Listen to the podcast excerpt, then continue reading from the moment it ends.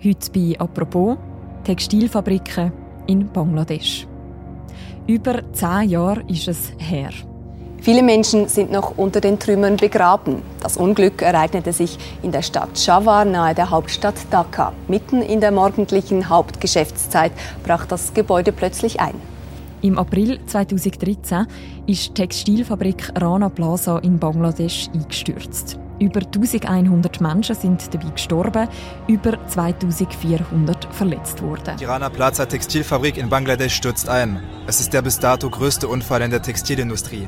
Nach dem Unglück sind einige Fabriken in Bangladesch geschlossen worden, hunderte renoviert und die internationalen Modemarken haben versprochen, dass so etwas nie mehr vorkommen soll. Was hat sich heute, also gut ein Jahrzehnt später, in Bangladesch verändert? Wie steht es um die Arbeitsbedingungen in den Textilfabriken? Über das reden wir heute im Podcast «Apropos», im täglichen Podcast vom Tagesanzeiger und der Redaktion Tamedia. Mein Name ist Mirja Gabatuller und ich bin verbunden mit dem Florian Müller. Er ist Wirtschaftskorrespondent vom Tagesanzeiger und von der Süddeutschen Zeitung in China und hat vor kurzem Textilfabriken in Bangladesch besucht. Hallo Florian. Danke für die Einladung. Hallo.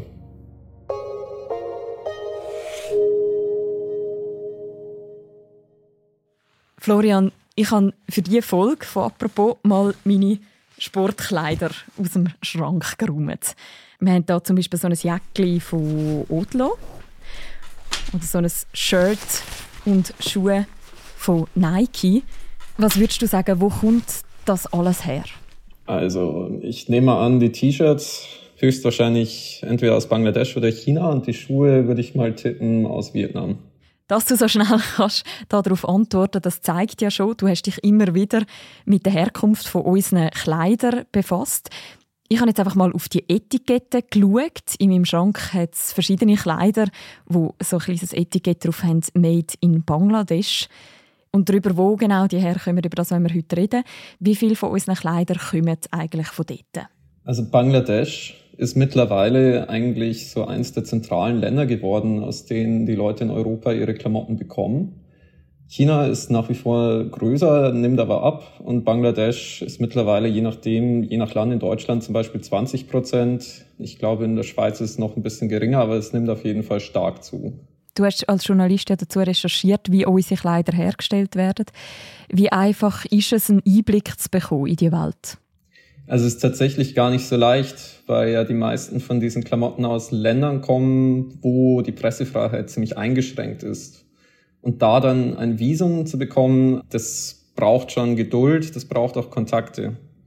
Und mhm die Länder wissen natürlich, dass die Bedingungen vor Ort, auch die Arbeitsbedingungen nicht ideal sind. Deswegen haben sie kein Interesse daran, dass da jemand wie ich halt einfach so rumläuft. Auf die Arbeitsbedingungen, auf die möchte ich gerne mit dir schauen. Du hast nämlich vor kurzem zwei Textilfabriken besucht in Dhaka. Das ist die Hauptstadt von Bangladesch. Und in einer von diesen Fabriken hast du den Raki getroffen. Wer ist er? Raki, das ist ein 14-jähriger Junge, der kommt ursprünglich aus dem Norden von Bangladesch, ist allerdings, als er zwölf Jahre alt war, da war er in der fünften Klasse, dann musste er die Schule abbrechen, sein Vater war gestorben, die Familie brauchte Geld und dann ist er mit seiner Mutter nach Dhaka gezogen, das ist die Hauptstadt von Bangladesch. Genau, und da arbeitet er jetzt eben unter ziemlich schwierigen Bedingungen in so einer Textilfabrik. Mhm. Was heißt das? Wie muss man sich seinen Arbeitsalltag vorstellen? Das muss man sich so vorstellen, der steht morgens irgendwann auf, da ist es meist noch dunkel und dann geht er da zu dieser Fabrik. Diese Fabrik ist in so einem Wohngebiet, also außenrum sind Hochhäuser. Er selber wohnt in so einem Slum, in so einer Armuts- oder Arbeitersiedlung in Dakar in der Nähe vom Flughafen. Genau, und dann geht's eigentlich auch schon los mit der Arbeit. Das ist zwölf Stunden am Tag, es ist sehr, sehr laut in der Fabrik, es ist unfassbar heiß da laufen dann aber auch noch tatsächlich jüngere Kinder als er rum. Also manche von den Arbeitern bringen auch so ihre Kleinkinder da mit. Mit denen spielt der Raki dann manchmal so ein paar Minuten, wenn er ein bisschen Zeit hat. Und genau, das Ganze ist sehr anstrengend für ihn und er kommt halt meistens auch erst wieder raus, wenn es dunkel ist. Also so zwölf Stunden Arbeitstage, meint er, das ist eigentlich ganz normal für ihn. Und zwölf Stunden Arbeitstag, also dann nehme ich ja Freizeit, ist wahrscheinlich für ihn kein grosser Begriff. Ja, genau. Also wenn er mal frei hat, dann ist es meistens halt eben, wenn es schon dunkel ist, dann kannst du ja auch eigentlich nicht mehr rausgehen und so. Also sprich, dann sitzt er halt entweder vom Handy oder er guckt irgendwie fern. Aber insgesamt ähm, ist er halt wirklich sieben Tage die Woche eigentlich, zwölf Stunden am Tag, steht er halt da an den Maschinen. Also viel Zeit bleibt da einfach nicht, um so wie junge Menschen in, in der Schweiz oder in Deutschland dann halt noch Hobbys zu haben oder sowas. Dafür hat er eigentlich keine Zeit.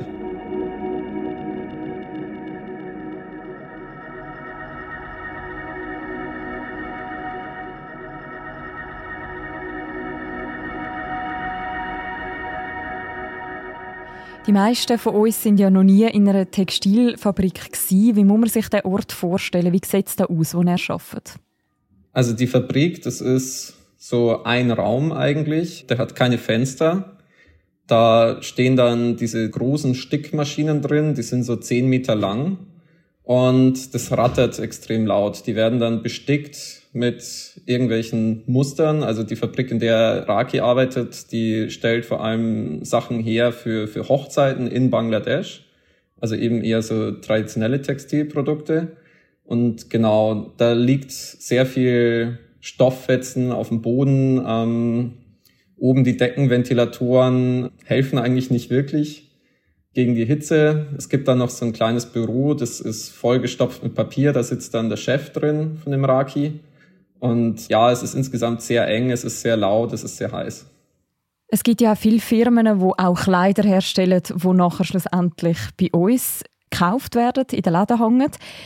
Für ein Sportshirt in der Schweiz zahlt man so gegen die 40, schnell einmal 50 Franken. Wie viel verdient jetzt der Raki und seine Kolleginnen und Kollegen? Das habe ich Rakis Chef gefragt.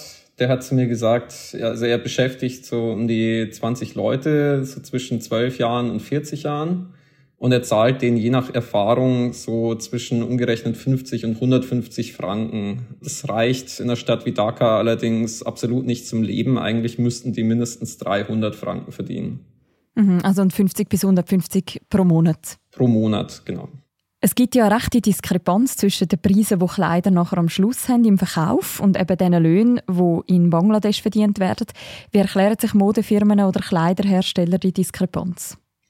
Also die sagen natürlich, dass sie noch sehr viel mehr Ausgaben haben als jetzt die reinen Produktionskosten für so ein Sportshirt.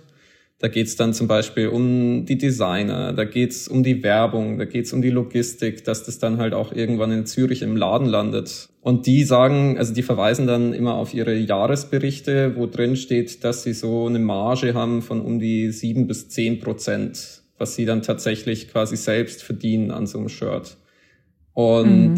die Produktionskosten an und für sich, die liegen je nachdem so zwischen 15 und 25 Prozent von dem, was dann im Endeffekt in Zürich im Laden verlangt wird. Die Textilfirma vom Raki, die du besucht hast, das ist ja nur eine von vielen so Firmen, die es in Bangladesch gibt. Welche Rolle spielt die ganze Textilindustrie für das Land? Die Textilindustrie ist die wichtigste Industrie in Bangladesch. Die sorgt für über 80 Prozent von den Exporteinnahmen. Bangladesch ist angewiesen darauf, weil die brauchen Devisen, um zum Beispiel auch Nahrungsmittel zu kaufen für die Bevölkerung. Es ist auch deswegen wichtig, weil die Textilindustrie vor allem in einheimischer Hand ist. Also da bleibt tatsächlich auch Geld einfach im Land und wird jetzt nicht von irgendwelchen ausländischen Konzernen ähm, ausgeleitet. Und es ist zum Beispiel auch wichtig, weil da sehr viele Frauen arbeiten in der Industrie, die sonst gar keine Chance auf eine Beschäftigung hätten. Bangladesch ist insgesamt das weltweit zweitgrößte Exportland für Textilien nach China. Und Bangladesch ist international aber auch Schlagzeilen gekommen, vor rund zehn Jahren. Dort hat es nämlich in einer so einer Textilfabrik einen tragischen Unfall gegeben. Was ist damals passiert? In Bangladesch ist ein achtstöckiges Gebäude eingestürzt, in dem sich Textilfabriken und Geschäfte befanden. Mindestens das war der Unfall in dem Komplex Rana Plaza. Das ist so ja, anderthalb Stunden ungefähr weg von der Fabrik von dem Raki. Da ist ein großes Fabrikgebäude eingestürzt. Da waren zu dem Zeitpunkt Tausende von Arbeitern drin. Die meisten Opfer sind Näherinnen der Textilfabriken. Während des Einsturzes befanden sich rund 2000 Angestellte in den Fabriken. Noch immer suchen Rettungskräfte von Armee und Feuerwehr nach Vermissten. Über 1000 sind dann am Ende tatsächlich auch gestorben dabei. Und das war so der schlimmste Industrieunfall eigentlich global in den letzten Jahrzehnten. Das war ein Riesenschock für die komplette Industrie, nicht nur in Bangladesch.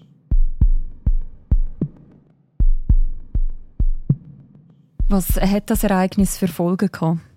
Also eine der Folgen war, dass danach eigentlich auch im Westen die Leute nicht mehr ignorieren konnten, unter was für Bedingungen eigentlich ihre Klamotten hergestellt werden.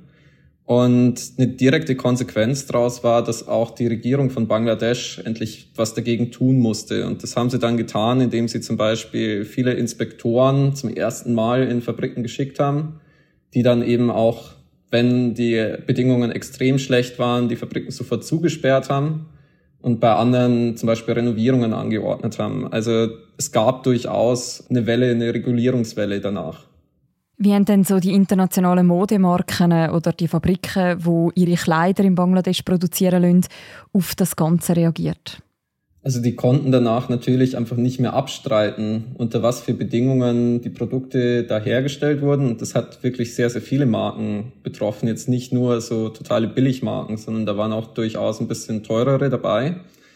Und die mussten sich plötzlich rechtfertigen. Und der Druck hat dann dazu geführt, dass die sich dann tatsächlich auch zusammengeschlossen haben. Also es gibt mittlerweile Organisationen von diesen verschiedenen Modemarken, die dann zum Beispiel Standards formuliert haben für nachhaltige Kleidungsproduktion und die auch versuchen, die durchzusetzen vor Ort. Also zum Beispiel durch gemeinsame Inspektionen, durch Klauseln in den Verträgen, dass da zum Beispiel keine Kinder mehr arbeiten sollen und genau, dadurch haben die quasi versucht, einfach insgesamt die Arbeitsbedingungen zu verbessern, um ihren eigenen Ruf auch zu schützen. Das heißt, der Einsturz im Rana Plaza hat einiges ausgelöst. Wie sind denn heute die Arbeitsbedingungen in diesen Textilfabriken? Also die Fabrik, in der Raki gearbeitet hat, die produziert nur für den einheimischen Markt. Für die gilt es nicht. Aber wenn man jetzt in so eine Fabrik geht, die für den Exportmarkt arbeitet, die sind deutlich professioneller die sind sauber, da arbeiten keine Leute unter 18. Ja, es ist einfach deutlich bessere Arbeitsbedingungen, als man es jetzt quasi von diesen kleinen Fabriken her kennt. Aber genau, es ist halt immer noch so, dass die Menschen dort nicht viel Geld verdienen. Also der Mindestlohn liegt jetzt nach der Erhöhung vom November bei um die 100 Euro, 100 Franken. Das ist immer noch nicht viel und die Leute arbeiten dort auch sechs Tage die Woche. Und die meisten sind halt auch Arbeiter, die von irgendwo anders aus Bangladesch herkommen und dort jetzt arbeiten müssen. Also es ist nach wie vor nicht so, dass ich jetzt sagen würde, ich selber hätte da Bock, mich an die Nähmaschine zu setzen. Mhm. Was wäre denn ein Lohn, wo würde in Bangladesch lange zum gut über die Runden kommen? Forscher haben errechnet, dass es je nachdem, ob es jetzt in Dhaka selber sein soll oder ein bisschen außerhalb, so mindestens 300 Franken sein müssten. Und der Mindestlohn liegt jetzt eben sogar nach der Erhöhung nur bei 100 Franken. Also es ist halt einfach so mit den Löhnen, die in der Industrie gezahlt werden, damit ist ein vernünftiges Leben eigentlich nicht möglich. Bangladesch hat ja vor kurzem Wahlen gehabt. Sheikh Hasina ist als Premierministerin wiedergewählt worden. Sie ist seit 29 Jahren an der Macht und sie regiert relativ autoritär. Was macht Ihre Regierung für die Textilindustrie, wo ja für Ihr Land so wichtig ist? Also auf der einen Seite haben sie eine Mindestlohnerhöhung beschlossen im November. Die war von 75 Franken auf 100 Franken, wo man ja jetzt sagen könnte, theoretisch, das ist ja schon mal ein bisschen was. Dazu muss man allerdings wissen, dass im gleichen Zeitraum halt die Preise insgesamt noch deutlich stärker gestiegen sind. Deswegen reicht diese Erhöhung nicht. Und das sagen einem zum Beispiel auch internationale Modemarken, dass das eigentlich nicht reicht, was die Regierung da tut. Als dann nach dieser Erhöhung schwere Proteste in Bangladesch ausgelöst wurden, hat sie sich dann hingestellt und hat die Arbeiter bedroht, hat gesagt, geht wieder zurück in eure Fabriken oder geht heim in eure Dörfer. Aber wenn ihr hier weiter protestiert, dann werden die Fabriken geschlossen und ihr verliert alle eure Jobs dieser autoritäre Regierungsstil, der ist natürlich auch international in der Kritik. Und zum Beispiel die USA drohen mit Sanktionen, wenn sich da nicht bald mal was ändert. Die Proteste sind also am Schluss unterdrückt worden. Genau. Die Arbeiter, die da auf die Straße gegangen sind, das waren Zehntausende, das waren die größten Proteste in den vergangenen zehn Jahren. Viele davon sind von der Polizei zusammengeschlagen worden. Es gab ein paar Todesfälle. Und ja, am Ende mussten sie halt zurückgehen in die Fabriken, weil wenn sie nicht arbeiten, dann werden sie nicht bezahlt. Die Regierung hat nicht eingelenkt und es blieb ihnen eigentlich keine andere Wahl, als die Proteste zu beenden. Es gibt also eine grosse Unzufriedenheit unter Arbeiterinnen und Arbeitern über die Lohnpolitik der Regierung. Das hat zu diesen Protesten geführt. Und einer, der die Auswirkungen von diesen Protesten gemerkt hat, ist der Mohamed Kader. Wer ist er? Der ist der Chef von einem von den größten Textilproduzenten in Bangladesch. Der hat zusammen mit seinen Brüdern Anfang der 90er diesen Betrieb gestartet, damals ganz klein, quasi auf der grünen Wiese. Und die wurden halt dann immer größer und beschäftigen jetzt Zehntausende Leute und stellen so im Monat ja 16 Millionen Kleidungsstücke her, die dann zum Beispiel auch in die Schweiz geliefert werden. Die haben ganz viele internationale Marken als Kunden. Kannst du ein paar Beispiele nennen, für wer schafft seine Fabrik? Zum Beispiel ist da Billigmarken wie H&M oder C&A dabei, aber auch recht teure Marken wie Hugo Boss oder Puma. Das wird da alles quasi in der gleichen Fabrik hergestellt. Man hat dich ja als Journalist dazu eingeladen, die Firma zu besuchen. Ist die Firma also im Vergleich zu anderen Textilfabriken, eben zum Beispiel zu deren, wo der Raki arbeitet, so ein, ein Vorzeigeprojekt? Also das ist auf jeden Fall eine der besten Textilfirmen in der kompletten Industrie, weil sonst hätte mich da, das war die Marke Puma, die mich da mitgenommen hat. Sonst hätten die mich da niemals reingelassen. Einfach weil man sich diese Fabriken auch so vorstellen muss. Also während man bei so einer Fabrik wie von Raki halt eigentlich von außen recht gut rankommt, sind diese anderen Fabriken halt irgendwo draußen in so einem Industriegebiet. Da ist eine hohe Mauer rum. Bei der speziellen Fabrik jetzt sind auch Wachposten tatsächlich mit Gewehren die da am Eingang stehen. Also da komme ich nicht so einfach rein. Da brauche ich jemanden, der mich reinholt. Und die Marken haben natürlich kein Interesse daran, mich jetzt in eine Fabrik zu holen, in der ich vielleicht irgendwas Negatives finden könnte. Ist denn das auch dein Eindruck gewesen, dass die Firma anders gewirkt hat, wie die Firma, wo der Raki geschafft hat? Absolut. Also die Arbeitsbedingungen waren viel, viel besser. Diese Fabrikhallen waren groß, also im Endeffekt so, wie man es vielleicht auch aus der Schweiz kennen würde. Die, das sind große, helle Fabrikhallen, klimatisiert. Da sitzen dann die Leute an, an langen Reihen an diesen Nähmaschinen und machen da quasi so in Serienproduktion T-Shirts für die verschiedenen Marken.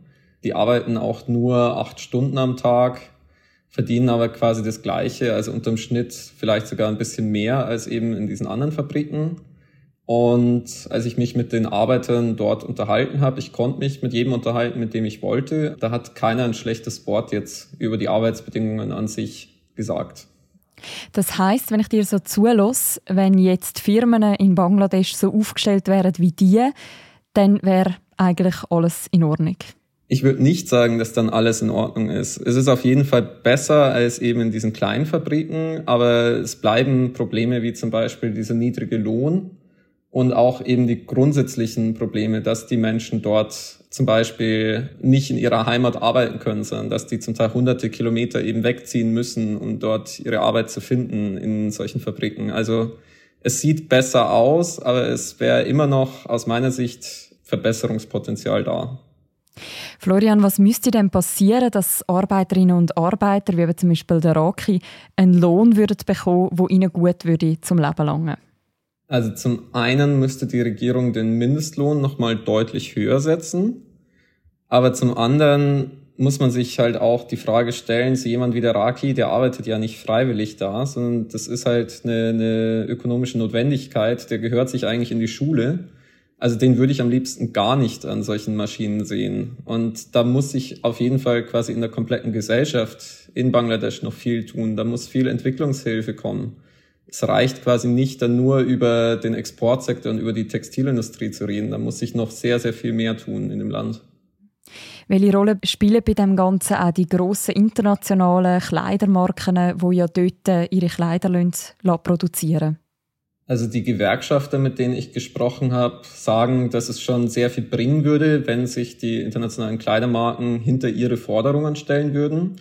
Die fordern momentan einen Mindestlohn von 200 Franken, merke immer noch deutlich unter dem, was Arbeitsforscher eigentlich für einen lebenswerten Lohn halten in Bangladesch.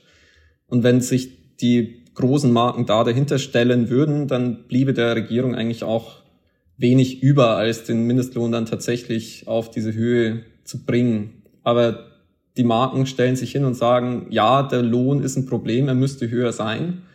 Aber sie sagen jetzt eben nicht konkret, wie hoch. Am Ende muss man natürlich sagen, die Marken stehen ja auch selber unter einem internationalen Wettbewerb. Und wenn da jetzt einer ausschert und sagt, er will jetzt seinen Arbeitern irgendwie 200 Dollar zahlen, dann ist er natürlich erstmal benachteiligt im Vergleich zu den anderen Marken, die halt nur den Mindestlohn zahlen.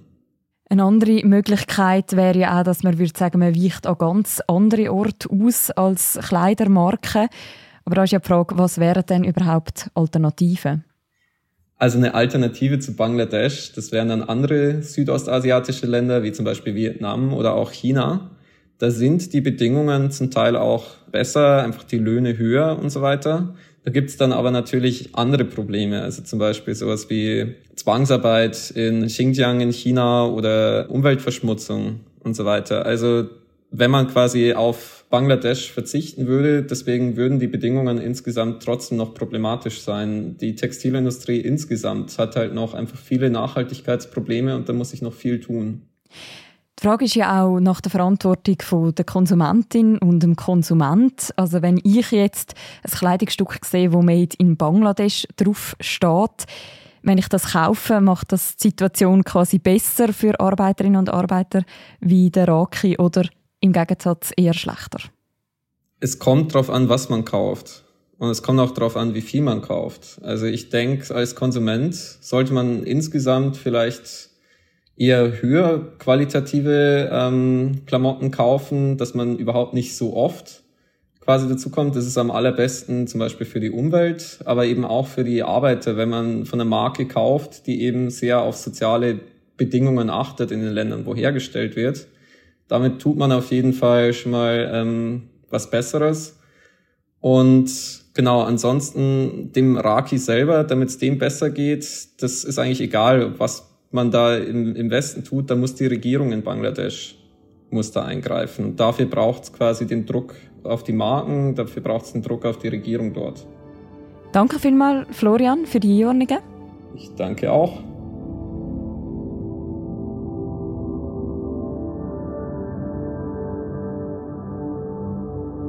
Wer noch die ganze Reportage möchte nachlesen aus den Textilfabriken in Bangladesch, wir verlinken das auch noch gerne im Beschreib zu deren Episode. Und das es für diese Woche vom Podcast «Apropos». «Apropos» wird moderiert von Philipp Loser im Wechsel mit mir, der Mirja Gabatuller, und Laura Bachmann, Sarah Spreiter, der Tobias Holzer und der Noah Fend sind unsere ProduzentInnen. Und die nächste Folge von uns, die hören ihr am Montag wieder. Bis dann, macht's gut. Ciao miteinander.